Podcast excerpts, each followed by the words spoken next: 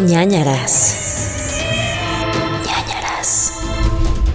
Hola, bienvenidos a este su podcast de terror, ñañaras, donde explicaremos lo paranormal, lo terrible, lo fatídico. No, la verdad no, vamos a decir cosas con risa. Yo soy Gredito, estoy compadre del Castillo, bienvenidos a ñañaras, este podcast donde nos dan miedo todas las cosas de la vida. Vamos a decir cosas con risa. Con risa. Ese es nuestro nuevo eslogan. Pero siempre Uno cambiamos más. Donde Ñañaras. decimos cosas con risa. Ñañaras dicen cosas con risa. El otro día me mandaron un meme que decía cringe, ñañaras, pero bien dicho. Como diciendo como que white chickens, ¿no? Ay. Que dicen cringe. no. Y me dice mi hermana de que, ¿por qué no pones un meme que diga ñañaras, cringe, pero bien chido? Sí, es que además son como cosas distintas, porque cringe es como repulsión, ¿no? O sea, como me da repele. Me da cosita. Ajá. Y ñañaras, otro sentir, Mm, algo en el interior. Miedo. No, no estoy hablando de la traducción literal, bueno, el sinónimo, ¿no qué? La- el significado. ya no sé. Eso. El significado literal siempre nos dicen de cierta comezón que se siente en cierta parte. Me da risa que cada que alguien descubre el, el podcast piensa que es la primera persona en descubrirlo. Y es como que, ¿ya saben que significa comezón el enano? Y es como que sí, ya lo ¿En sabemos. enano? En enano. Comezón de enano. No, Comezón no, no, no, en no, el ano. Últimamente tengo esta cosa donde hablo y digo una palabra antes que otra y en mi mente sí está Yo bien también. dicha. No, ¿por qué? Pero ¿sabes qué me pasa últimamente como al escribir? O sea, como que estoy escribiendo medio disléxico y entonces como que cambio las letras, pero no sé por qué. O sea, nunca he tenido como eso, entonces no sé si es como un tema de concentración o estrés o cansancio y que ya como que mezclas las palabras en tu cabeza, no sé. Yo no sé, yo pensaba que era como porque en mi mente, mi mente va más rápido que mi boca, entonces mi mente piensa la oración y cuando la dice mi boca es como que espérate, aguanta, entonces como que cuatrapea todo el pedo, Ajá, ajá. pero en mi mente Sí. tiene sentido. A mí Ajá. también me pasa eso. O sea, o como que luego me trabo porque estoy diciendo una palabra, pero porque ya estoy pensando en otra. Ay, no, no, no. Qué difícil es como es de, está eso. tartamudeando, qué pedo. No. Qué difícil es hablar, dices. Sí, la neta sí, cada vez se me hace más difícil. Qué difícil nuestro trabajo, hablar. O sea, no sé de si te puede dar dislexia así de pronto. Según yo, no. O sea, No, tienes tal que vez tener como algunos principios, ¿eh? ¿no? rasgos, ¿no? Ajá, no sé, no, no sé. Si alguien sabe de este tema, diagnostíquenos. Ay, no, es. Vayan con un doctor. ¿Cómo están, amigos? Bienvenidos a este podcast de confianza, de risa, de miedo. Somos Ñañaras Podcast. Yo soy Paola, el Gerudito. Recuerden, nos pueden seguir en todas nuestras redes como Nanaras Podcast. Así y, es. Y también nos En pueden seguir en. Patreon. Ah, Patreon para apoyar el podcast y su producción en patreon.com, diagonal Nanaras Podcast. Y ahí tienen algunos beneficios exclusivos como los Señe Files, otras historias más cortitas. Y, y bueno, pues no sé, ¿qué te ha pasado últimamente? Tienes un nuevo tatuaje. Tengo un nuevo tatuaje de un tiburón soy casual. de... O sea, como que apareciste de pronto así de, ah, hola, tengo un nuevo tatuaje. Ah, Sí tengo, tengo un nuevo tatuaje de un tiburón. ¿Por qué? Es una historia larga, amigos, pero el punto es que me gustan los tiburones y ya está. No se preocupen. Como que siento que mientras menos tatuajes tienes, más te tienes que me da más impresionante, es como, pero ¿por qué? ¿Qué significa? ¿Qué pasa si nada más- luego, cuando tienes Ajá. un chingo, ya es como, ah, uno más. Sí. Es mi tatuaje de hoy, próxima. Ajá, y, Y ya. una- ves una persona súper tatuada y nunca le preguntas qué significa esta flor. No, ni mergas, es como de que, ah, qué padre estos tatuajes y ya está. Entonces, cuando tienes pocos tatuajes te juzgan mucho porque cada tatuaje tiene que tener un mega simbolismo y significado porque si no, como, ¿por qué te tatuaste eso? Ujú. Güey, te No, vale o sea, no es juzgación. No, no, no, no, no. Es como curiosidad, como de, Ajá. ¿y qué significa? Sí, por eso, pero nada más se le hace a los que tienen pocos tatuajes, ¿sabes? Sí. Entonces, ¿qué les importa? Chance y me gustan los tiburones y ya está. Chance y eh, O te de dicen el chiquito me decían el tiburón, ajá, porque tenía los dientes chuecos y nadaba mucho. No sé, ¿sabes? Pero denme, denme chance y ya está. Ok, ok, Tiburón. ok. Por- Chance me gusta la canción del tiburón. Ahí Y- está, tal vez. Ahí está el tiburón. Y la de que ya llegó tu tiburón. No quiero. Bad Bunny. No sé, se me fue la letra de la canción, pero esa. No, pues ya ni Mami, mami, ¿qué tú quieres? Que ya llegó tu tiburón, Zafaira. ¿Quién? ¿Zafira Hoy quiero- se llama? Sí, sí. Hoy quiero empedrar y fumarme un blunt. Lo quiero tomar y fumar. mm, Esa. Bueno, ¿saben cuál es? Busquen Zafaira. Escúchenla y digan, ah, es que por eso es su tatuaje. Eso es lo que voy a decir ahora. Me gusta mucho la canción de Bad Bunny. Me y encanta dice- Bad Bunny. Bueno. Me inspiró. ¿Cómo Ok. que me enojó? Sí. Ay, amigos, ¿qué me ha pasado últimamente? Nada más el tiburón. Creo que nada. Conocí un fantasma. No conocí un fantasma. Conocí una persona que tiene un fantasma en su casa. ¿Cómo? ¿Qué te contó? Fui a su casa y me contó de su fantasma. Se llama Frank. No sé si invitarla. ¿Cómo sabe? Lo- o sea, jugó a la Ouija o algo y le dijo Frank o qué? No, es que no sé si invitarla para que cuente su historia en el podcast como tal, pero tienen un fantasma que ya hay fotos, hay videos del fantasmín. Es chiquito Wow. y entonces dicen que es un niño. Y un día una persona se quedó en su casa a dormir y se despertó como a las 3 de la mañana y dijo como despierta, alguien está moviendo cosas en la casa. Y entonces esta persona que al parecer tiene como mucha conexión astral, ya saben de estas personas que tienen como empatía por los fantasmas, se volteó medio dormido y le dijo como que, ah, sí, es Frank, dice Frank que está jugando. Y se volvió a dormir. Y entonces dijeron, "Ah, se llama Frank. What? Y entonces desde entonces le llaman ¿Pero Frank vive en. México? Sí. Qué raro que se llame Frank. Es lo que yo le decía, Chansey no se llama Frank, Chansey es como Paquito. Ajá, el Francisco, puede Entonces, ser. Ajá, se les llaman Frank. Tienen Frank el niño fantasma. Y ya me contó todas las historias y si hay algunas de terrorcito de lo que hacía el fantasma. Y ahí viven feliz con el fantasma. Pero la quiero tal vez invitar es a un bueno. podcast. Es, es un personaje bueno. Un personaje, un fantasmita bueno. Sí, sí es. Ah, Sí. que juega O en sea, las noches, casual. Es juguetón, es travieso, ¿sabes? De que las encierra de repente en la azotea y así, o tira monedas, o tira cosas, o abre gabinetes o cosas, pero nada extremadamente terrible, no. Entonces, Frank, conocí a alguien que tiene un fantasma en su casa y me pareció muy interesante eso. También el otro día estábamos platicando, estaba platicando con un amigo y me dijo como, oye, este, algo dijeron de como, no vayas a, no, pues si te asesino te meto en, si te, si me matas, me- algo salió el tema una de... de tus pláticas casuales Sí, con tu grupo sabes es de esto. wannabe psicópatas con mi grupo de psicópatas. No, ni siquiera estaba en una reunión y alguien dijo como de que, ay, no, pues sí, te voy a matar y yo cuando te mate te aviento en un tambo, no sé qué. Ay, ¿por qué tienes esas No sé, estaba borracho, estaba borracho y alguien dijo como de que, ay, sí, no me vayas a matar y meter en un tambo o algo así. Y, e inmediatamente contesté como de que, claro que no, yo cortaría femoral, cortaría yugular, te quemaría ácido los, las estas, necesitaría no sé qué. Y empecé a contar lo que ustedes han visto en este podcast que cuento. Ay, No. ¿por qué haces eso en público? No lo sé, fue instantáneo, fue automático. A la gente no le pareció Aquí es divertido. un círculo de confianza en el que ya te conocemos y es como, bueno, ya, ya sabemos sea, a qué nos atenemos, pero En ese momento mi amigo volteó y dijo, nada más quiero que sepas que acabo de mandarle mi ubicación, porque además está de viaje en México, él es boliviano. Y dijo, le acabo de mandar mi ubicación en tiempo real a un amigo para que sepas que no me vas a no me puedes matar. Y yo de que, ¿tú crees que eso me afecta? Agarra tu celular y lo aviento al hotel. Y tu ubicación en tiempo real lo hace.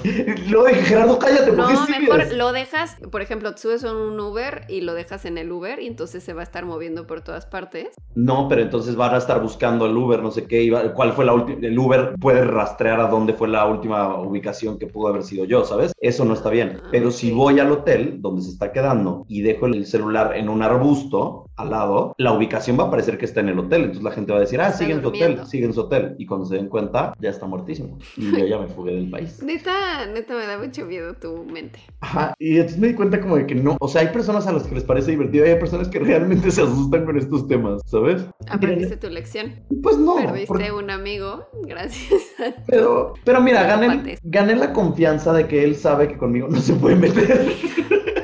gané respeto. Entonces, eh, eso. Y creo que a todos los ñaños les debe pasar igual. O sea, estoy seguro que no soy el único que tiene estos problemas. No creo, pero está bien, digamos que sí, para que te sientas mejor. Apoyado por esta red de ñañers.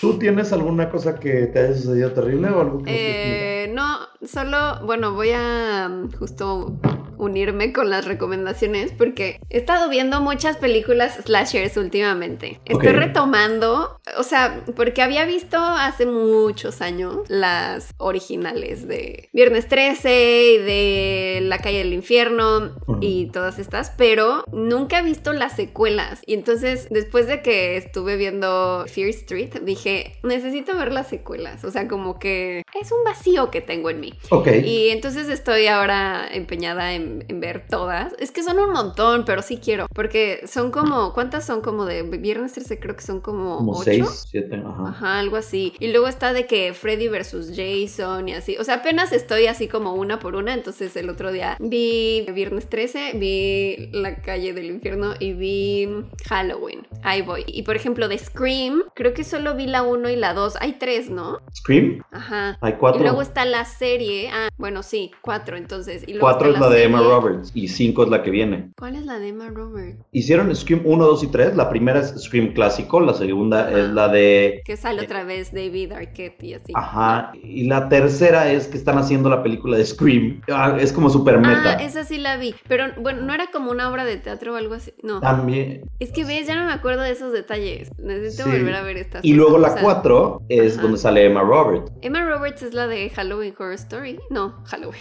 American Es- Horror Story. y Scream Queens y todo Ok. esto. La sobrina de Julia Roberts. Y esa es reciente, ¿no? La de. La, de, la 4 salió hace 5 años, punto. Ok. Y ya va Ah. a salir una nueva. Sale una nue- como y ya prepararon la reboot. 5. No, porque Ah, también no, sale. Courtney Cox Sí, sí, sí, y. David Arquette. Entonces, bueno, pues en eso estoy. Estoy viendo puras películas de terror. La verdad es que no he tenido ningún sueño extraño.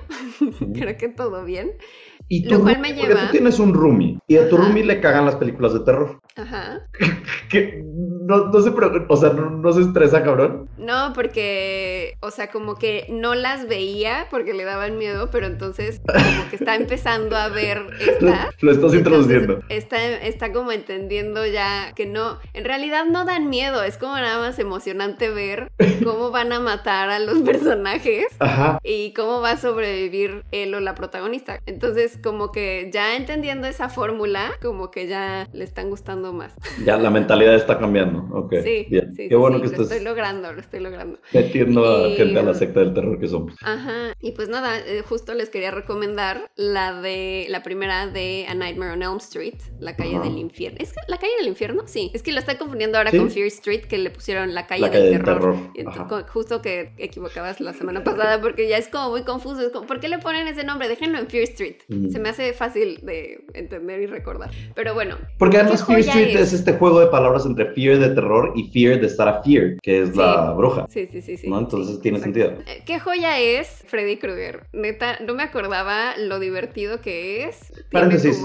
Paréntesis rápido, me quedé pensando, ¿por qué se llama la calle del terror si nunca pasa en una calle? Es una colonia, es un pueblo, es una... Exacto. No tiene sentido. Hmm. No sé O por sea- qué en los 90 hacían eso. O sea, como de, vamos a poner algo que no tenga nada que ver, pero como que te dé una sensación de que, O sea, uy, es algo Sé de que está miedo". basado en los libros de R.L. Stein que se llaman Fear Street. No, pero espera, no, ya estoy, yo ya estoy hablando de Freddy Ok. Krueger. No, Ah. tú estás hablando de Fear Street. Ah, sí, en los libros de R.L. Stein, las de Fear Street, todo sucede en una calle que se llama Fear Street. Ah, que aquí no, en las películas no, en las películas es todo el, O el sea, condado. solamente hay una parte en la que se ve una escena de como el cruce de calles y dice Fear Street, pero realmente nunca te dicen, ah, todos vivimos en la misma calle o algo así. O sea, como que nada más tomaron ese detalle. Regresemos a tu recomendación. Ajá. No, yo también estaba pensando en la calle del infierno, yo, pero no es una calle, es una colonia. Todo, o sea, no, no tiene sentido. Ajá. No, tampoco tiene sentido. Pero, güey, ni siquiera me acordaba que sale Johnny Depp en, Mm, con su en la crop top, ¿no? primera. Sí, y tiene Mm. como una de las muertes más increíbles de los slashers. ¿Te acuerdas de esa muerte? Mm. Es que, bueno, si no la han visto, no quiero spoiler, Ay, pero.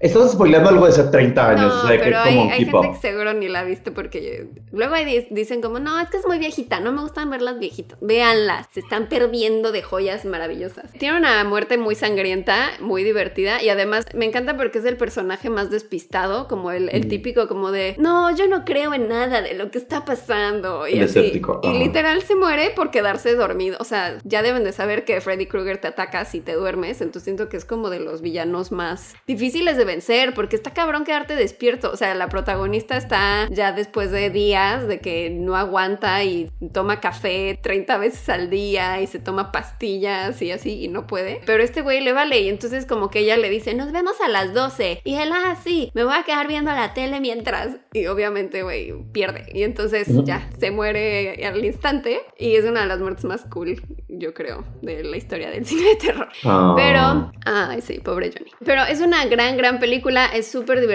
Se me hace que mm, Freddy Krueger es. Es magia, o sea, todavía me acuerdo que en la 3 hay una muerte increíble, que está una tipa como viendo la tele y de pronto como que él como que posee la tele y como que la carga y le dice como Welcome to prime time, bitch, y la estrella contra la tele. Una cosa. ¿Has visto esa muerte? No. Es una cosa maravillosa. Pero sí, bueno, si no lo ubican, es un asesino que mataba niños y entonces los padres de familia se unen para quemarlo y por eso él regresa a vengarse y te ataca en tus sueños y es muy difícil de vencer, pero es muy divertido y muy sarcástico y tiene grandes líneas y es una obra maestra de Wes Craven que em, digamos que llegó como a reinventar un poco las reglas y el juego de los slashers, de estas películas de asesinos. Luego lo volvió a hacer en los 90 con Scream, entonces amábamos a Wes Craven, que en paz descanse.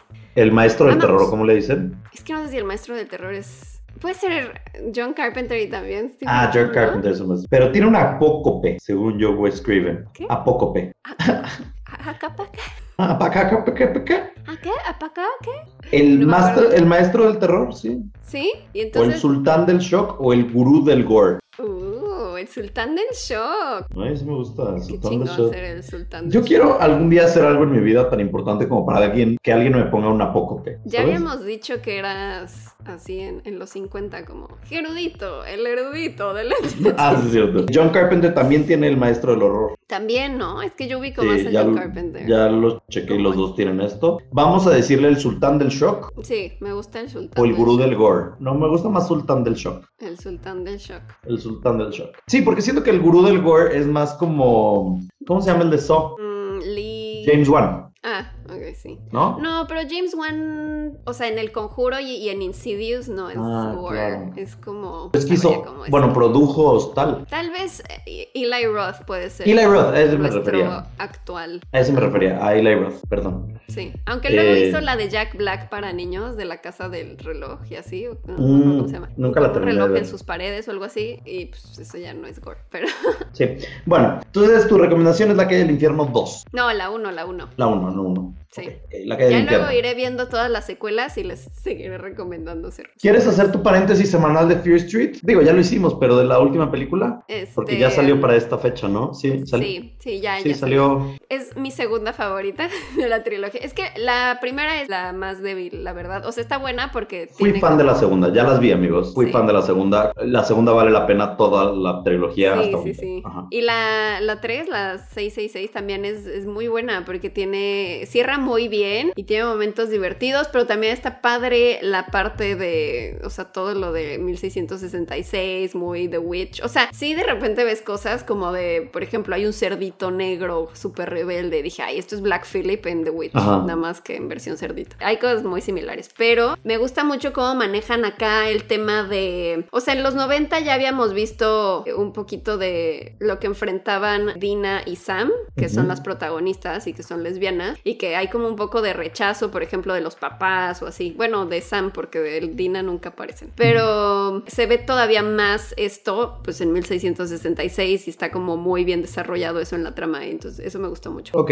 perfecto. Pues lo voy a ver. Ustedes ya la vieron, qué chido. Tengo una pregunta, eh, espero no spoilear a la gente. ¿Cierra la saga o está... Oh, hay posibilidad de más? Porque... o sea, sí se cierra, pero sí o sea, sí te deja como un, ah, puede haber algo después. Es que, ¿sabes qué pasa? Que si no la han visto, ya llevamos dos semanas recomendándolas, entonces más les vale haberla visto. Soy la peor persona en este momento.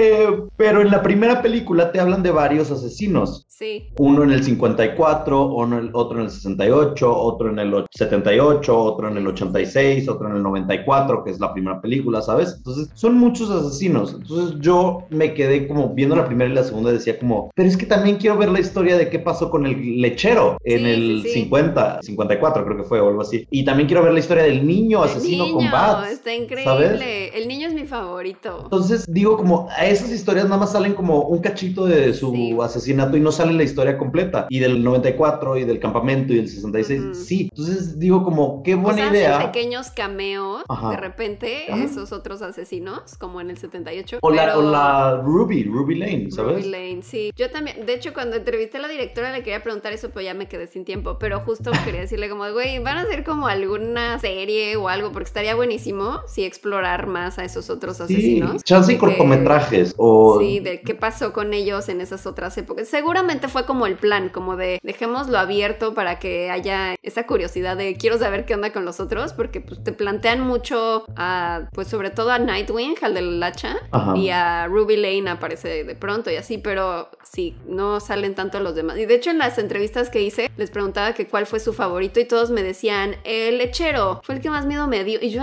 yo decía, ¿quién es el lechero, güey? No me acuerdo del lechero. Y ya No. después como que analicé y yo, ah, claro, este güey. Pero yo pensaba que ese era como un padre de familia, no entendí que No, era, era el lechero. lechero que asesinaba más de casa. Sí. Pero esa historia se me hace súper interesante. Está bien padre, sí. y está como creepy, que tiene como la cara Ajá. quemada, justo como Freddy Krueger. Entonces, Entonces, quiero saber mucho- qué pasó, por qué lo quemaron o qué, qué sucedió. Siento que todavía eh, como que crearon un mundo en donde hay muchas posibilidades de abrirlo más a la franquicia y ojalá lo hagan. Por eso te preguntaba, Sí. tú que ya viste las tres, ¿no? Está muy divertido, pero sí, no, no explican eso, sí te dejan como el podría continuar, pero eh, como que la trama principal sí se cierra. Ok, bien, buenísimo.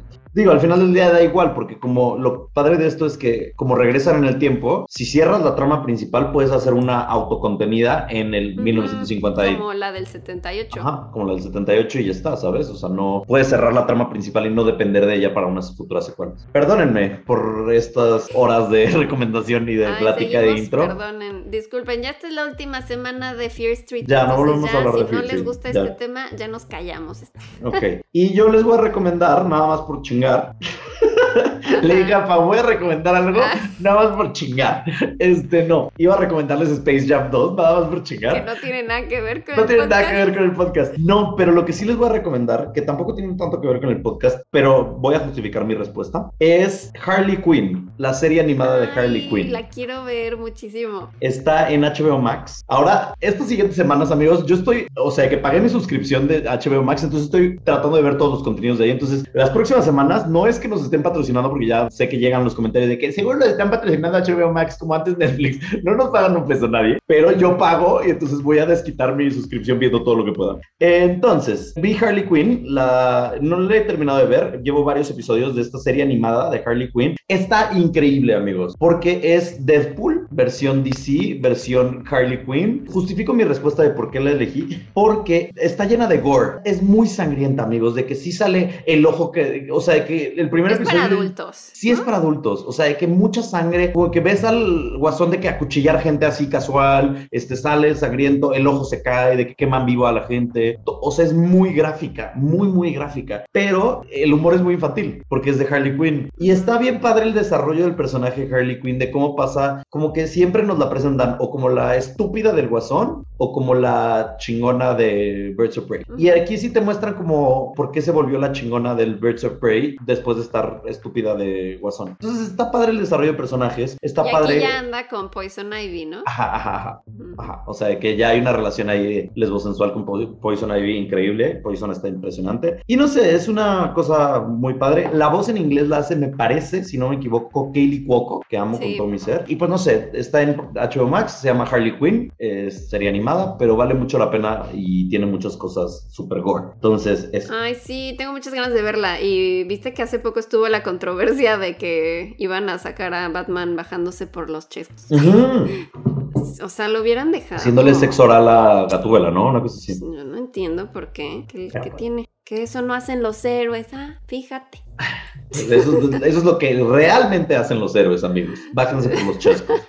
Eh, Pero según DC que no. Mm. pero no importa ver asesinatos y ojos saltando y toda esta cosa. Mm. O sea, de que en el primer episodio, en los primeros cinco minutos, ves al guasón con la cara de alguien, o sea, de que la cara, de que les despellejó a alguien y se puso la cara de alguien. Ujú. Entonces, eso está bien, pero no vayan a ver sexo porque ya no está padre. No lo sé. Ay, chicos. Bueno, pues nos vamos entonces al primer caso. Te toca a ti crimen real. Amigos, amigas. Ay, hoy escogí un caso. Uy, Casazo. casazanón, amigos. Hoy están de, hoy están de suerte. Si están escuchando esto. Pau. Ñañers, patroñers. Esta es una historia que uno de los patroñers nos recomendó, de hecho.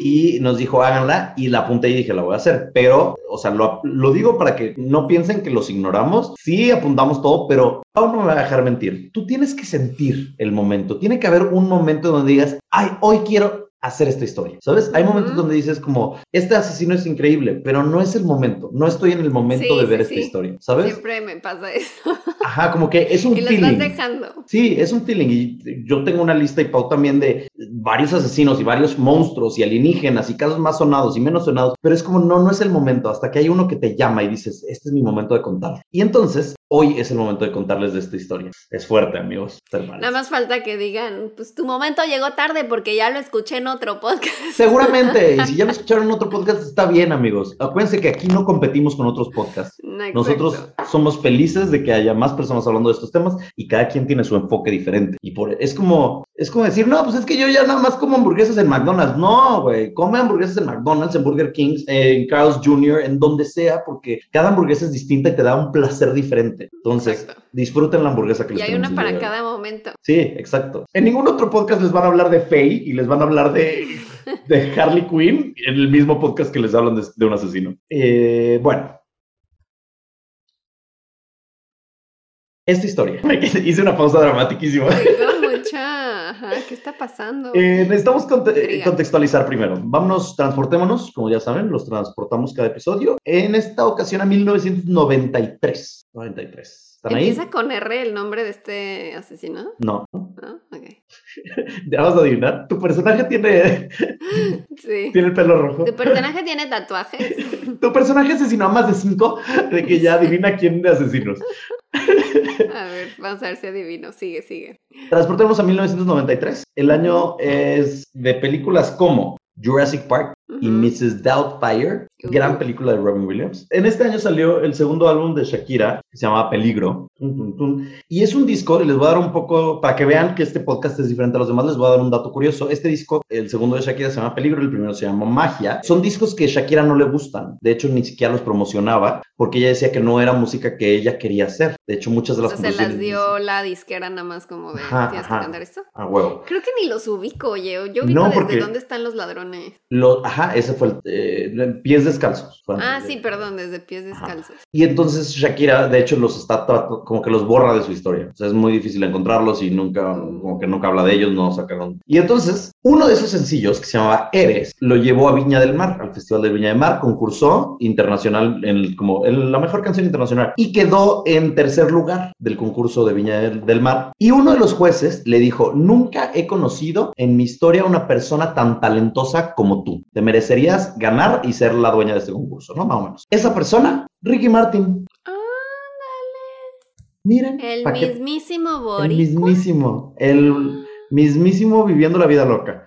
Para que vean. Entonces, eh, un dato para que lo tengan. Alguna vez en su vida va a salir en una comida y van a decir lo escuché ñañas, ¿no?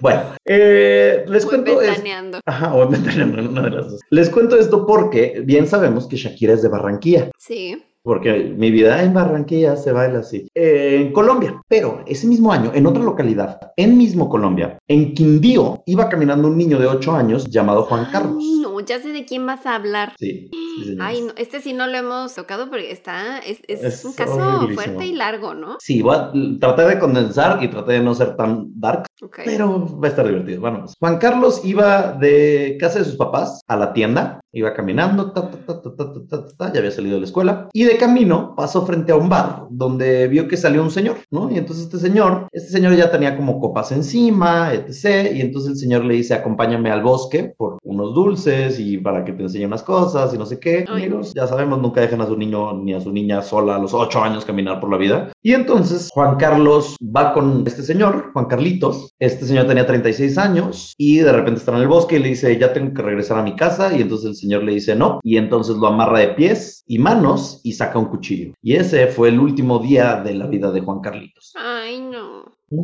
Entonces, antes de adelantarnos a esta historia, vámonos atrás en el tiempo para conocer a nuestro asesino del día de hoy, uno de los más terribles de la historia actual, debido a los horríficos de sus crímenes. Considerado del- como de tiempos modernos, el número 2 o el número 3 asesino serial más fuerte. ¿No es el uno de en cuanto No. a número de víctimas? No, hay uno que lo supera. Ok, Que puedo hablar más adelante, un inglés, me parece. ok. Ajá. Y luego hay otro colombiano, que es el monstruo de los Andes, que está un Ok. poco más arriba también, pero, o sea, depende de la lista, depende de qué estén buscando. Pero sí es como top 3. Digamos que siempre está en top 3 de tiempos modernos, asesinos seriales más prolíficos. Luis nació el 25 de enero de 1957 en Colombia, una época en donde los enfrentamientos militares eran bastante comunes, por lo que su familia constantemente estaba mudándose de ciudad. En la escuela, Luis era introvertido y muchos de los niños lo buleaban, y por más que hablaba con profesores, nadie le creía o lo ignoraban, así que a los 10 años dejó la escuela, 9, 10 años dejó de estar en la escuela, pero si en la escuela lo trataban mal, en la casa le iba peor a Luis. Su papá era alcohólico y golpeaba a su mamá. Su mamá era sexoservidora, por lo que dicen algunas fuentes. Y no nada más el papá golpeaba a su mamá, sino que también a veces golpeaba a él y a sus hermanos. Y con el tiempo, con el paso del tiempo, empezó a abusar sexualmente de él y de sus hermanos, ¿no?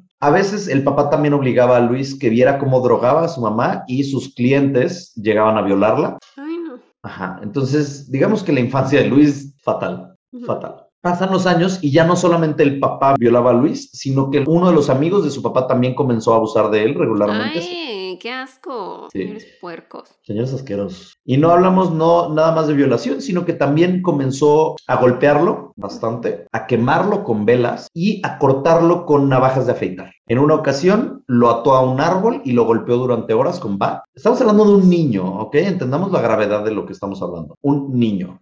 Eventualmente la familia se mudó de ciudad y entonces él pensó, puta, de que qué paz, ya no voy a sufrir abuso, todo esto, pero se mudó a otra ciudad donde el papá tiene otro conocido que también termina golpeando y abusando sexualmente de él. Ujú. Entonces no hay forma de que se escape. Y Luis, O sea, ¿en qué momento, o sea, el señor tenía amigos y les decía, oh, ¿ya quieres con mi hijo? ¿quieres violar a mi hijo? ¿Qué pido? Como, ¿por qué sale a la conversación? Ay, Pues no, y no sé, además con qué enferma. tipo de, como que se juntan los de la misma calaña. Ujú. A sus ocho años huye de casa, Luis, y sobrevive unas semanas en las calles de Colombia hasta que se le acerca otro señor que le dice, oye, yo te voy a ayudar, te voy a dar techo, te voy a dar comida. Entonces dice Luis, va, y lo lleva a una casa abandonada donde lo viola y lo golpea Ay, no, sí, días. te iba a decir, oye, ese señor de por qué salió así tan Sí, bondadoso. obviamente. Luis logra salir de ahí, regresa a su casa. Durante poco tiempo, eh, está ahí unos años, se sale de la escuela a los 10, etc. A los 14 años, Luis es arrestado por primera vez por intentar él abusar sexualmente de un niño. ¿A qué edad? ¿14? 14. Sí, qué Entonces, horror, neta, no hay manera de, siento como de escapar de esas heridas mentales, Cabrón, ¿no? Ya quedaste cabrón. marcado, ya, ya valió. Sí. Entonces intenta abusar sexualmente de un niño, lo cachan, lo arrestan, lo meten en la cárcel durante unos días, sale de la cárcel y en cuanto sale de la cárcel su papá le dice, es que cómo se te ocurre abusar sexualmente de un niño, es un indefenso y lo corre ¿El de su casa. es como la definición de hipocresía hecha persona. Es que siento que, ¿te acuerdas cuando hablé del el señor este que su familia, o sea, que violaba a la familia en, en Inglaterra? Y que él también como que su forma de pensar era de, pues es mi familia, o sea, ya sabes, como que son míos, son mi propiedad y yo puedo como hacer lo que yo quiera con ellos. Pero seguro ve como externamente como de, no, pero tú no puedes hacerle eso a un niño externo, ¿no? O sea, Pero también le daba chance a sus amigos de que violaran a su hijo. Entonces tiene tampoco tiene sentido. sentido. Sale, se une a una pandilla, trabaja en varias cosas para poder tener dinero y poder comer y logra tener una novia. La novia se llama Teresa, se lleva bien con ella, hasta llegan a tener un hijo al que dice Teresa que se llevaba increíble con su bebé y que lo cuidaba muchísimo y todo esto. Pero Luis era súper depresivo y violento, por lo que sale de trabajos todo el tiempo, lo corren todo el tiempo y termina separándose de Teresa porque dice que no le atraían las mujeres, lo cual le causaba una gran frustración. ¿ok? Ok, o sea, yo como creo- que en esa etapa lo intentó y dijo, quiero ser Ajá. un papá y ser como un hombre de bien. Y Sí. nomás no, no lo logró. Yo creo que Luis tenía este pedo en donde yo creo que era sexual por... Mm, O sea, yo creo que tuvo tanto tema de abuso sexual en su infancia. No soy ningún psicólogo, pero esta es mi idea. En su infancia abusaron tanto sexualmente de él que le causó un repudio el sexo o algo así y entonces se volvió asexual completamente. Y después como que se trastornó y empezó Sí. a ver el abuso sexual como la única manera de conseguir placer y ya llegaremos a eso. Pero, ajá. Entonces, pues pasa de los 14 a los 23 años, bastante, no quiero decir normal, pero bastante sin problemas, sin eventualidades. Y entonces, eventualmente a los 23 años va al psiquiatra y lo diagnostican con depresión clínica, pero no le dan ningún tratamiento, no le dan ningún seguimiento, no le dan nada. Nada más dicen, ah, ahora tienes depresión, chido, cuídate, bye. Suerte. Es ese mismo año donde comienza a abusar sexualmente de niños exitosamente, aunque ahora que lo pienso tal vez la palabra no es exitosamente, Sí, ¿sabes? Es como, o sea, ahora que te preguntaba si era el que había asesinado más, es que me acordé que había visto en los récords Guinness y está como la lista de los asesinos seriales más exitosos, ya sabes, Ajá, como más como que- prolíficos. Y que es como,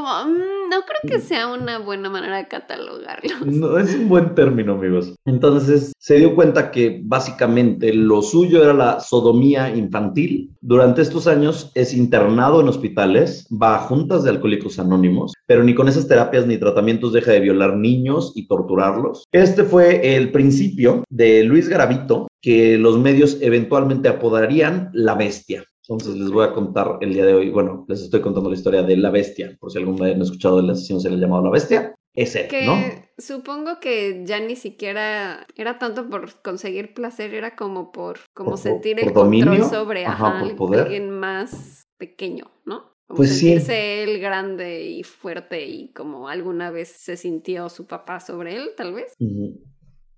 Sí. Entonces, pues bueno, voy a seguirles contando la historia de la bestia, que decía que no había mayor placer sexual de cuando torturas o violas a un niño. O sea, básicamente esta bestia no quería una bella, quería quebrar a Chip, ¿no? ¡Ay! no. Ya estaba quebrado Chip, Mm, por favor. ¿No ves que tenía ahí un chip, literal? Un chip, un chip, un- una Estaba ahí como ajá, una quebradita. Pero además, ¿te acuerdas? ¿Quién habrá quebrado a Chip? paréntesis otra vez, perdón que me desvíe del tema, pero hay una cosa que me ha choqueado un poco de La Bella y la Bestia, que sigue varias cosas choqueándome de esa película, pero al final de la película, o algo así, o a, a la mitad, hay una parte donde la señora Potts muestra que hay en una alacena varios chips, pero no están Ah, rotos. Ajá. O sea, ¿tenían niños encarcelados? ¿Has pensado en eso? O la señora Potts era una cogelona y tenía de que 15 hijos. No, pero yo creo que los otros no estaban poseídos, solamente. Bueno, no es como que habían poseído los objetos. Ajá, y Yo ya en mi versión súper paranormal. O sea, no, no habían transformado a eso. O sea, no eran niños, esos sí eran tazas. Porque no todos los muebles en el palacio, en el castillo de la bestia, están animados. Y es que también es eso, entonces pienso, qué mal amueblado estaba el palacio, el palacio de la bestia, porque entonces tendrías dos roperos en vez de un ropero y un ropero canta- cantador, ¿sabes? Ah. Tendrías dos plumeros en vez de, o bueno, varios plumeros, o sea, como... No, porque el plumero está limpiando sin que tú lo tengas que mover. O sea, le ayudaba, mataba a dos pájaros de un tiro. A no lo mejor sé. fue la- el plan de la bestia.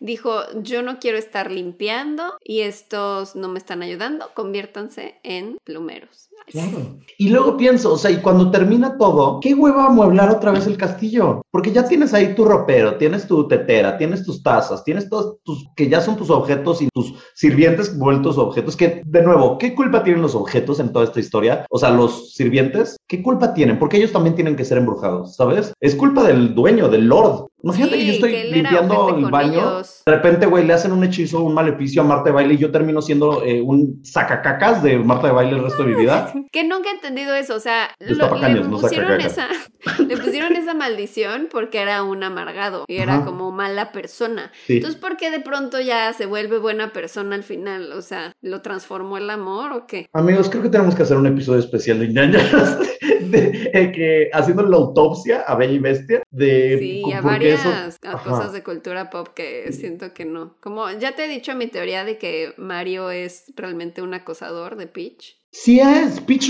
eh, hay Peach muchos no lo videos. quiere. Peach, Peach no lo quiere. frenzonea, o sea, pero él siempre está ahí como, ¿qué tal que ella sí quiere con Bowser? Perdón, pero Peach es super white Peach tiene un palacio, tiene un reino. ¿Tú crees que quiere con el plomero? Por supuesto que no. Ella es fresita mamona. No- es chida. No Daisy es chida. a mi Mario. oye.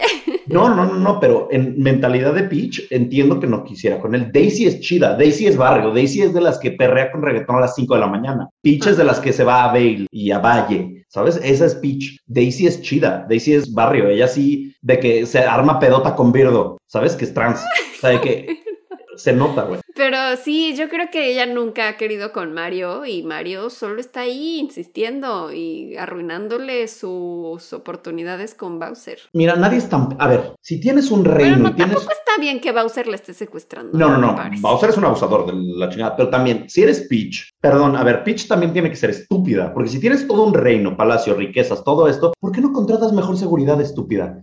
Te están ¿Qué secuestrando. puros Toads? Y, y- ajá, contratas enanos con sombreros de hongo que te protejan, güey, cabrón, no mames, los pisas. Que ¿Sabes? O nada que más llegan ¡ah! saludan. contrata, y ya. contrata siete Donkey Kong, contrata toda la familia Donkey Kong, a Lanky Kong, a Trixie Kong si quieres. Contrátalos de tus guardaespaldas, vas a ver cómo el pinche Bowser no se te acerca, güey. Sí, sí, sí. ¿Sabes? Y luego. Bowser tiene hijos. ¿Con quién tuvo los hijos? Mm, ese Bowser Jr. de dónde salió? Yo nunca he visto una Bowsera. Yo nunca he visto a la Cupa. Siempre son sus A lo hijos. mejor los adoptó. Huevos. Son hijos de Peach con Bowser. Estoy seguro. estoy, estoy trastornando tu mente. eso sería muy fuerte. ¿Qué tal que Peach quiere regresar con él y sus hijos? Claro, y, Y Mario, Mario, está no la deja. Mario es el verdadero villano de esta historia. Mario es una mierda de persona. No nos demandes, Nintendo. y siempre trata mal a Luigi. Luigi para mí es increíble, ¿sabes? Porque él... O a lo mejor ella quiere con Luigi. Es un amor secreto. Es que Luigi siento que es medio gay. Puede ser, sí. Porque Daisy le avienta la concha todo el tiempo. Ajá. Y... ya no vamos... Dirás del Koopa. Ajá, la concha en Mario Kart, ¿verdad? La concha roja o la- el caparazón, perdón. Ay, no, no. Este va a ser pelos- Y él le avienta el plátano también. Y él le avienta el plátano todo el tiempo. Ay, no, este va a ser de esos episodios épicos, ¿verdad? Este podcast, ya me vi. Ay, no, de esos que nunca acaban. güey, Porque no nunca podemos acaban. continuar con la Perdón. historia. Ya, ok, luego hablamos de eso. Regresamos con Bestia, que quería romper a Chip. Eh, iba torturando por la vida, por venganza y cómo fue tratado en su infancia. A sus 34 años se pone en contacto con unos sicarios y los contrata para asesinar al que abusó sexualmente de él cuando tenía 8 años. O sea, Ah. uno de sus de los amigos del papá. Ajá, ajá, uno de los amigos, o a- no está como especificado, o al que se encontró en la calle le dijo como que te voy a dar comida. El punto es que contrató a unos sicarios para matar a uno de ellos. Madre. Perdón que me ría, pero es que sigo pensando en Mario y Peach. Y la del caparazón, ¿no? Ok, perdón. De ahí, no puedo, tengo que apuntar eso porque sí, amigos, de verdad que va a ser rutina mía de stand-up. O sea, que lo siento. Ok, a sus 36 años siguió con su vida de pedófilo hasta que un día fue caminando por la calle y decide entrar a un bar a echarse una botella de aguardiente o de brandy, porque eran sus como bebidas favoritas. Y entra al bar, se echa unas copas y ve pasar por la puerta a un niño. Este niño le parece muy interesante y pues dijo, quiero estar cerca de este niño. Entonces Ay. sale del bar y se le acerca y este niño era Juan Carlitos. Mm, Ya saben hacia dónde vamos. La bestia siguió a Juan Carlitos hasta que le habló, lo llevó al bosque, lo convenció, lo violó, como a muchos otros, pero en esta ocasión la diferencia con Juan Carlitos es que cuando lo estaba violando recordó cuando su padre lo violaba a él y en un ataque de ira sacó un cuchillo y empezó a cuchillar a Juan Carlitos. La bestia de ahí estaba suelta y encontró más maneras de acercarse a los niños, así que de ahí en adelante empezaba a disfrazarse, empezó a disfrazarse de cura, de granjero, de Ay, anciano, please, de no, sí, de ¿De que él sacaba sus disfraces? no sé, y esto que muy como que. O sea, no, X, ni siquiera quiero hacer un chiste de eso, pero O sea, como que de cura, pues seguro solo era como una túnica o algo una así. sotana, ajá. Ajá, un- ah, eso, sotana. Eh, pero pues lo demás, así de que güey, payaso. O sea, él el maestro del disfraz, ya me imagino de que maquillándose de viejito. de que, ¿Qué pedo, güey? Como de ven, te doy dulces. Dedícate, dedícate a tener una casa, una tienda de disfraces. Dedícate Ajá. a hacer efectos especiales, ¿sabes? Tienes ahí el poder. ¿Por qué usarlo para el mal? Eh, vendedor, profesor, etc, Etc. cosplayer, youtuber, TikToker. Sí, era visionario. Visionario. Entonces los niños entre 6 y 16 años, como que al verlo disfrazado de estas cosas le tenían más confianza y entonces los llevaba a lugares apartados donde los violaba y mientras los violaba los acuchillaba. O Ay, la otra es que los marcaba con un desarmador, con un desatornillador, ay, ¿por qué? porque es una bestia. No hay que Sí. preguntarnos, solamente porque está Me recuerda a Chikatilo. Sí, sí, sí, está loquito como un chiquitilo. Ya que se chispaba, o sea, que ya que se le chorreaba la pluma, Ay, qué asco. Ajá. Trate de ser más decente de lo que soy en este podcast normalmente. Les hacía una cortada profunda en el vientre o en el pecho para que se desangraran y en algunos casos los degollaba. Ajá. O sea, seguían vivos todo el tiempo. Sí, claro, claro, pues le O sea, gustaba los la acuchillaba, pero no los mataba. nomás Era sádico, le gustaba ver cómo ellos Ah. sufrían. Si, Mm. si los matas, pues ya no hay tanto. Aunque, perdón, no iba a contar esto, pero también hay momentos en donde los mataba y luego también cogía con. Ajá. O sea, también era eh, necrofílico. Necrófilo, no sé cómo se creo. Necrófilo. Ajá. Al terminar de todo esto, los enterraba y se ponía a leer la Biblia y escribía en un cuaderno. Ay, mira, buscando el perdón. Y se ponía a escribir en un cuaderno los nombres de sus víctimas. Este cuaderno le llaman los medios la agenda negra del horror, porque vienen como que las víctimas y más o menos la edad de cuántos años tenían y cómo fue ellas. Ay. Leeré un poco de cómo él describía su proceso de un asesinato. ¿ok? Ah, o sea, Esto- escribió ahí en su cuadernito todo. Esto, esto viene de una declaración. Ah, ok. Spoiler alert, lo arrestan, ¿no? Dicen, voy al hotel a las 9 de la noche. Empiezo a sentir esa fuerza extraña que me domina. Saco el cuchillo, consigo unas cabullas, no sé qué sean unas cabullas. Llevo licor y me dispongo a andar por las diferentes calles aledañas a la galería. Había un niño llamado Julián cerca que estaba vendiendo tintos. Le hablo, lo convenzo para que me acompañe. Lo introduzco al cultivo de caña de azúcar, lo amarro, lo acaricio y después lo violo. Julián grita, lo acaricio. Él sigue gritando y posteriormente lo mato. Me acuerdo tanto de ese niño por una situación. En ese sitio hay una cruz. Regreso para el pueblo y de un momento a otro siento una voz que me dice, eres un miserable, no vales nada. Regresé sí, y mi... Sí, sí, sí. Y sí es, sí, esa voz es la voz común. Sí, es Bruno. Es, ajá, es Bruno siendo correcto. Ajá. Regresé y miré lo que había hecho. En ese momento me arrodillé, me arrepentí y enterré el cuchillo. Con otros menores que asesiné también practiqué ritos satánicos a mi manera. No quiero explicar cómo lo hice, pero A yo hice un pacto. manera, Mi Ajá. versión. A mi manera. Ajá. No quiero explicar cómo lo hice, pero yo hice un pacto con el diablo. Más adelante, más sobre el diablo.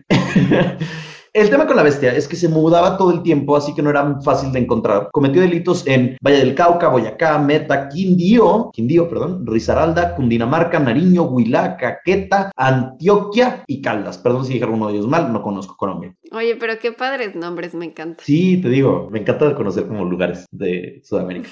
Virtualmente en el Sí, podcast. virtualmente. Él trabajaba como vendedor ambulante, entonces con eso subsistía. Y en 1997 la policía colombiana ya había encontrado el cadáver de 37 niños. No.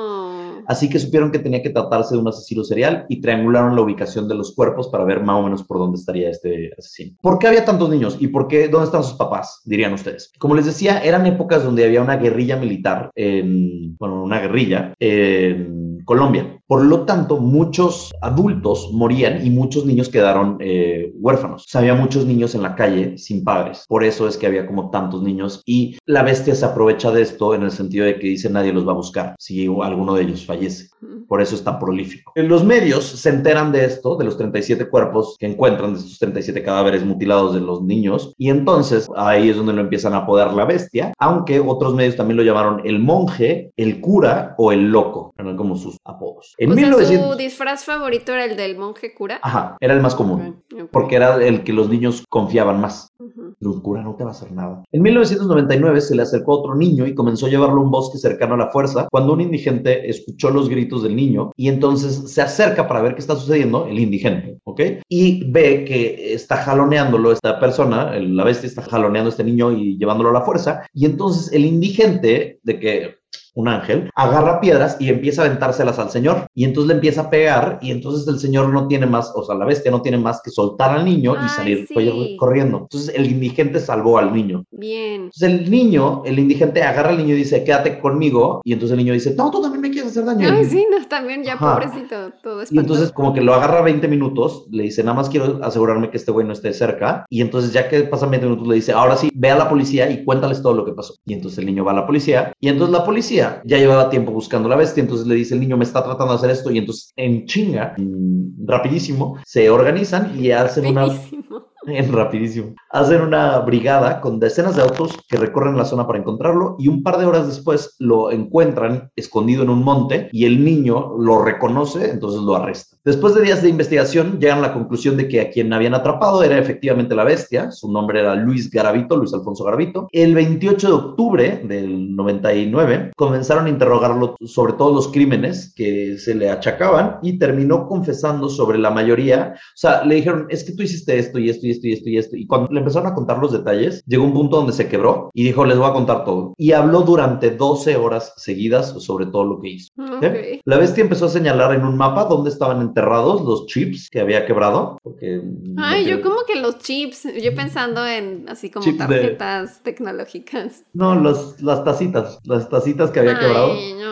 Está más bonito decirle eso que los niños que había violado y torturado y matado, ¿sabes? Entonces, los Mm. chips, las tacitas. Y cómo había sido todo, pero siempre dijo que él no tenía ninguna perversión sexual y que no era homosexual. No. En total lo encontraron culpable de 176 crímenes. Porque además 176. solo violaba niños, ¿no? Niñas. Niños entre 6 y 16 años. Pero niñas, no. Niñas no. 176 crímenes, ¿ok? Estamos en- 176. Ajá. O sea, ¿todos los mató o no Sí. sabemos? No, no, no, no. 176 crímenes en total. Algunos los violó, sobrevivieron.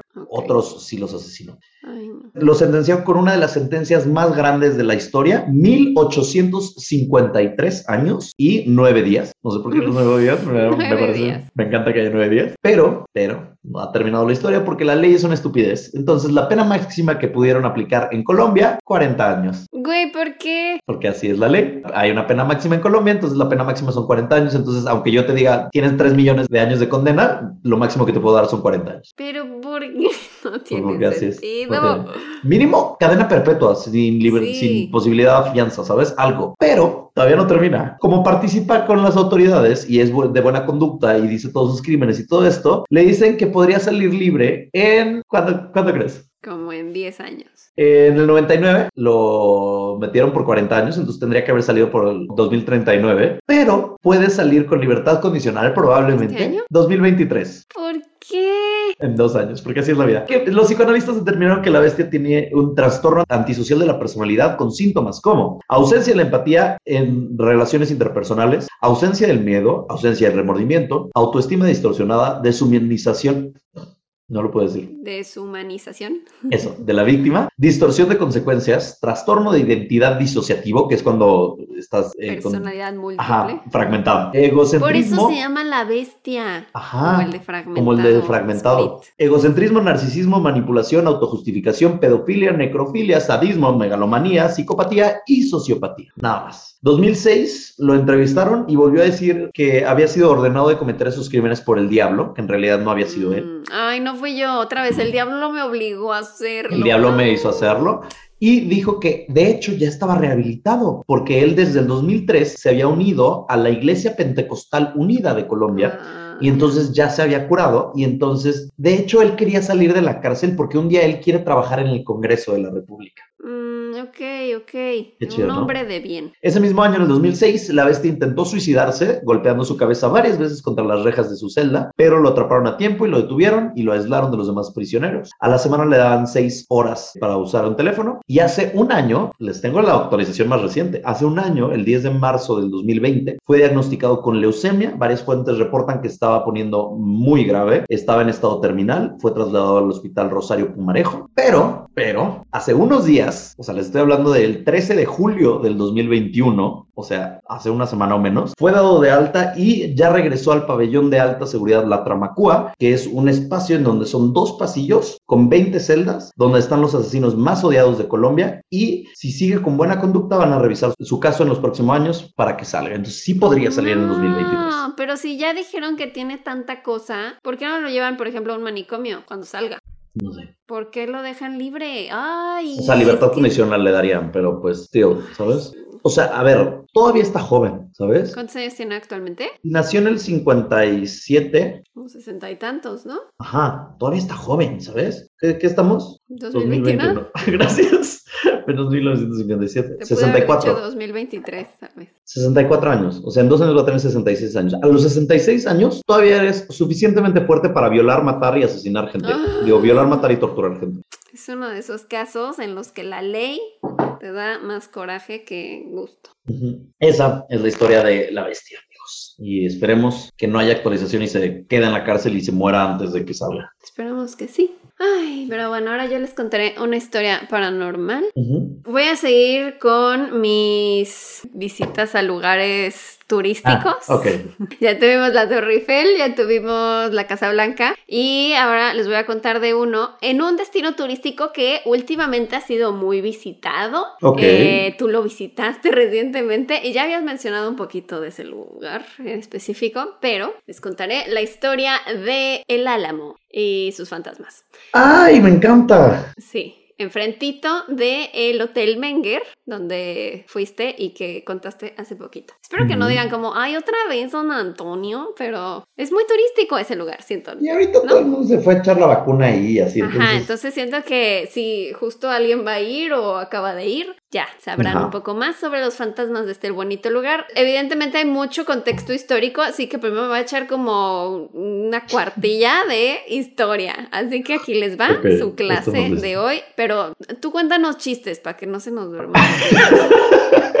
Porque si no va a decir, "Puta, Ok. güey, que me dan flojera sus historias de Paola. Bueno, eh, Nadie ha dicho eso jamás.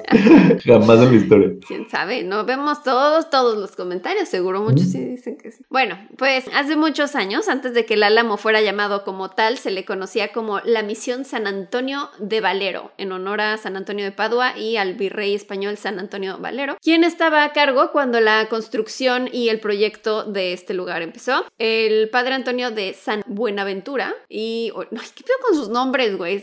Padre Antonio de San Buenaventura y Olivares Ah, muy bonito. Ajá. eligió el sitio donde se asentaría esta misión. O sea, así ya les llamaban como a el monasterio, ¿no? Como era como un- una especie de convento, pues. Este lugar fue elegido por los álamos, o sea, los árboles álamos que habían ahí alrededor. Y esto sucedió en 1724 y fue hasta 1744 que se inició la construcción de esta iglesia de piedra. Misión San Antonio de Valero fue la primera de cinco misiones construidas por monjes franciscanos a lo largo del río San Antonio y todos ellos servían con el mismo propósito que era ayudar a convertir a los nativos americanos de la zona al catolicismo romano y compartir sus creencias. Para 1793 los españoles comenzaron a secularizar sus misiones, empezando con San Antonio de Valero. Por un tiempo la iglesia se convirtió en el primer hospital de Texas y pronto se adaptó y se transformó en un fuerte apodado Álamo por los árboles que estaban ahí y que habían descubierto hace 80 años. Desde, bueno, no descubierto, pero cuando Ajá, eligieron que, que poner estaban ahí. Ajá. Ajá. Desde la llegada de los monjes franciscanos a la zona y hasta el momento en el que la misión se convirtió en un hospital en 1793, la zona funcionó también como un cementerio que albergó más de mil cadáveres. Siento que ya desde ahí ya, está desde medio ahí, ya, embrujadito, ajá, ¿no? ya, ya hay su vibra. Ajá. La misión San Antonio de Valero ahora es el fuerte Álamo y era perfecto para albergar tropas militares, así que para 1803 más de 100 militares tejanos armados y sus familias se mudaron a este lugar. Por un periodo de 32 años los defensores del fuerte El Álamo fueron también los protectores de la ciudad de los ataques de las tribus apaches y comanches. Sin embargo, a partir de que México ganó su independencia de España en 1821, la ciudad de San Antonio y los defensores se encontraron a sí mismos abandonados a su propia suerte durante el régimen mexicano que ahora gobernaba. Pobrecitos, ¿no? O sea, como, ay, los mexicanos nos gobiernan, ¿no? Ayuda. ¿Qué eso? Atrapado, No, ayuda. no. atrapada. En 1835 inicia la Revolución de Texas cerca del pueblo González. Las tropas tejanas se unieron y marchaban hacia San Antonio. El 5 de diciembre inició una batalla de cinco días contra el cuñado del general Santana, el general Martín Perfecto de Cos. ok. Me encanta, el general Perfecto. Suena muy galán, la verdad. Sí, era como el de Shrek, ¿no? Como Ajá, el príncipe exacto. encantador.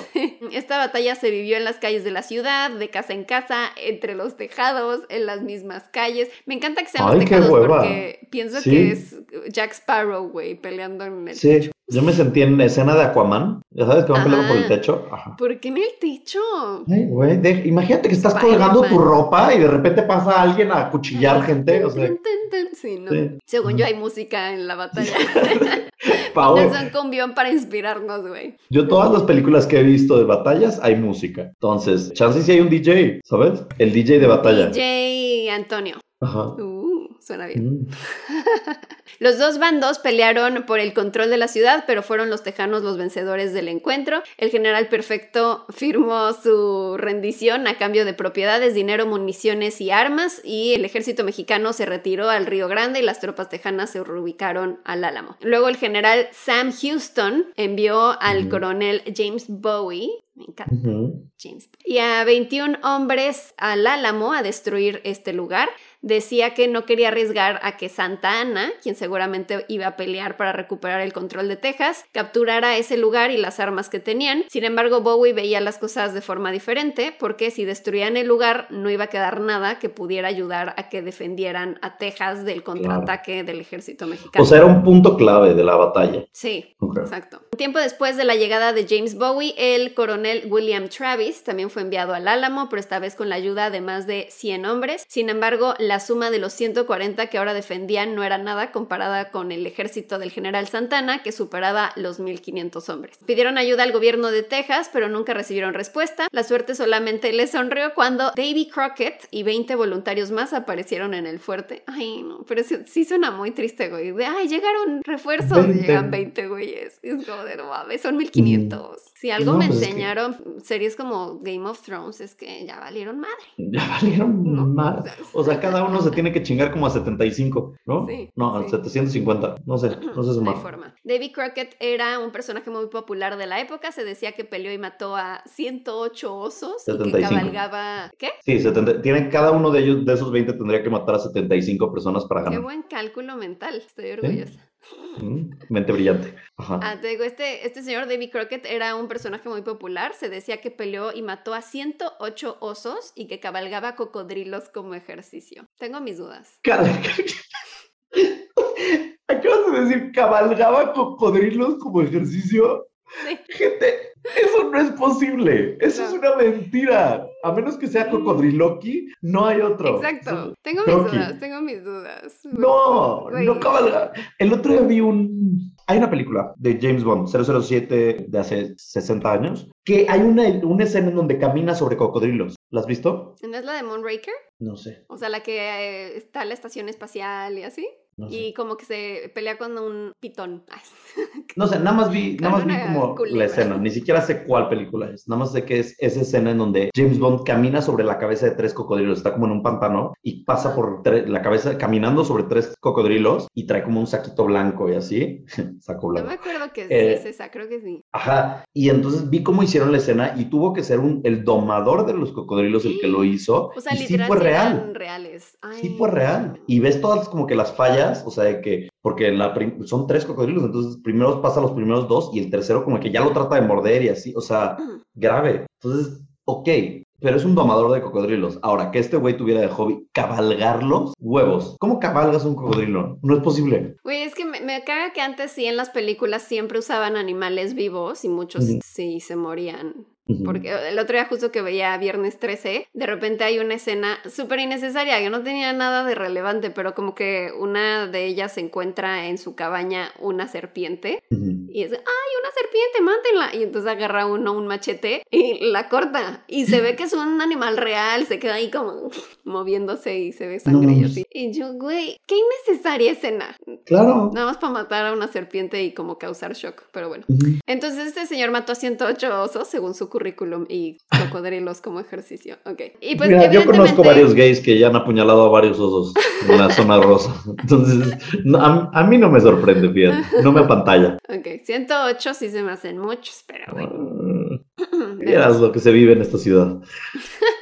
La verdad es que este señor era como más un Chuck Norris, o sea, como que era más el mito de que era muy, muy fuerte y así. Y entonces, o sea, la neta no iba a servir que David, David Crockett con sus cocodrilos y sus 20 voluntarios fueran a defender el Álamo, pero pues ya con los que llegaron, llegaron a ser 189 soldados, con William Travis como su comandante conjunto y James Bowie como líder de los voluntarios, contra más de 1500 del ejército mexicano que tardaron solo cuatro días más en llegar y capturaron sin ningún problema la ciudad de San Antonio. Santana hizo una bandera roja. Esto era una señal de que matarían a todo aquel que no se rindiera y los tejanos respondieron con un cañonazo y así empezó la batalla y asedio del Álamo. Los detalles de esta batalla se desconocen a detalles. Se sabe que duró 13 días y que el ejército mexicano continuó fortaleciéndose con la llegada de más y más soldados, alcanzando 4.000 hombres. Estos bombardearon el... No sé cómo aguantaron 189 contra 4.000, güey. O sea, no hay manera. Es que la fortaleza del, del Álamo está perra. O sea, que sí son piedrones. Pero está, está, cañón. Por eso esa película de Remember the Alamo. Pero eso es después de, ¿no? Porque esta es la primera batalla. La segunda batalla es donde Remember the Alamo. Ah, cierto, cierto. Toda la razón. Sí. Alcanzando entonces 4.000 hombres que bombardeaban el fuerte continuamente. El 6 de marzo de 1836, el ejército mexicano, quienes sumaron más de 1.600 bajas, tomaron el fuerte y mataron a todos los defensores del Álamo. Todos excepto un esclavo de William Travis, que fue perdonado porque no había tenido elección de estar ahí. Eso me hizo buen pedo. ¡Qué chidos mexas! Pues sí, tú como no estabas aquí por gusto, te perdonamos. Amo eso, me encanta Espero que no hayan dicho te vuelves esclavo ahora nuestro. No, que lo hayan liberado. el enemigo de mi enemigo es mi amigo, ¿sabes? O sea, está lindo eso. Eso sí, eso gusta. Los cuerpos fueron robados, mutilados y quemados, otros fueron enterrados en fosas comunes y otros simplemente echados al río San Antonio. Lo cual ya te empieza a dar mmm, varios indicios de que va a haber varios fantasmas enojados en esta La Donkey Lady. Sí, exacto. Ahí viendo Viéndolos desde lejos. Con el ojito así como. Las primeras apariciones de fantasmas, ahora sí ya, ya voy a empezar a hablar de cosas espectrales. Las primeras apariciones de fantasmas empezaron días después de la batalla del Álamo. Santana encomendó al general Andrade que enviara hombres a quemar la iglesia. Se decía que le enfermaba la idea de que ésta se convirtiera en un monumento a los que murieron defendiendo el lugar porque se habían rebelado contra él. ¿Qué es lo que pasó eventualmente? Sí, cualquiera que fuera la razón, le encomendó a Andrade encargarse de esto. Andrade envió a un grupo de hombres que no tardaron en volver al campamento y cuando les exigió explicación sobre por qué no habían cumplido con la misión, ellos explicaron que seis diablos con espadas encendidas bloqueaban la entrada al fuerte. Decía que estos seis diablos eran hombres que murieron en la batalla o los monjes franciscanos protegiendo su misión. Wow. Que está muy padre o pueden ser personas disfrazadas, así haciendo un show, güey, con luces y así. Espadas con fuego. Sí, ajá. ¿No? Andrade fue personalmente a este lugar con ayuda de otro grupo de hombres y al llegar se acercaron a las barrancas, pero en vez de los diablos vieron una figura alta, masculina, elevarse en el techo de la estructura y sostenía bolas encendidas en sus manos. O sea, Wow. se suena como un demonio. O un gran show. Sí, güey, de drag queen ahí, Sí, bolas de fuego y... Váyanse. No. Ajá. Andrade huyó de este sitio y ni él ni Santana regresaron al lugar nunca más. Y Eso se me hace muy sorprendente porque estaban como muy empeñados en vamos a destruir esto y de pronto es como no mames, vámonos de aquí. Qué fuerte que la razón sea paranormal, ¿sabes? Ajá, y entonces por Ajá. eso existe todavía la fortaleza porque vieron demonios que les dijeron Wow, no sabía esto. lárguense cool. de aquí. Ajá. Eh, en 1846, Texas fue anexado a los Estados Unidos y el viejo Álamo se convirtió en un complejo de ejército estadounidense. En 1871 se decidió derrumbar parte de la iglesia, pero esto nunca sucedió porque cuando se dio aviso en el periódico de lo que sucedería, comenzaron a ver apariciones de fantasmas alrededor del terreno de la iglesia y casi todos los avistamientos fueron relatados por huéspedes del Hotel Menger. Ah, mira. Ajá. Estos huéspedes decían que desde sus ventanas veían fantasmas de soldados que estaban marchando enfrente del camino hacia el Álamo, porque está enfrentito, ¿no? El Literal enfrente. Qué cabrón, ¿no? O sea, te asomas por la ventana y ves fantasmitas marchando. Me encantaría ver eso. O sea, así de lejos, sí me gustaría. Sí, sí, está cool. En tu cuarto no, pero así de lejos, de no, mira. Sí, pero también estás en el hotel más embrujado, entonces también Sí, tienes en el cuarto sí. otro, No, no está tan padre, pero está cool verlo de lejos. Eh, Entonces veían a estos soldados marchando enfrente del camino hacia el Álamo y desaparecían dentro de las paredes y otros estaban como haciendo guardia, como queriendo proteger el sitio de cualquiera que quisiera, que quisiera destruirlo. Que quisiere, está bien Que dicho. quisiera, que quisiera Que destruirlo. quisiere. La decisión de derrumbarlo se echó para atrás. Eso también está cañón. O sea, lo iban a derrumbar y otra vez fue de no, no se va No. a derrumbar. Hay muchos fantasmas negándose y haciendo protesta. Ajá.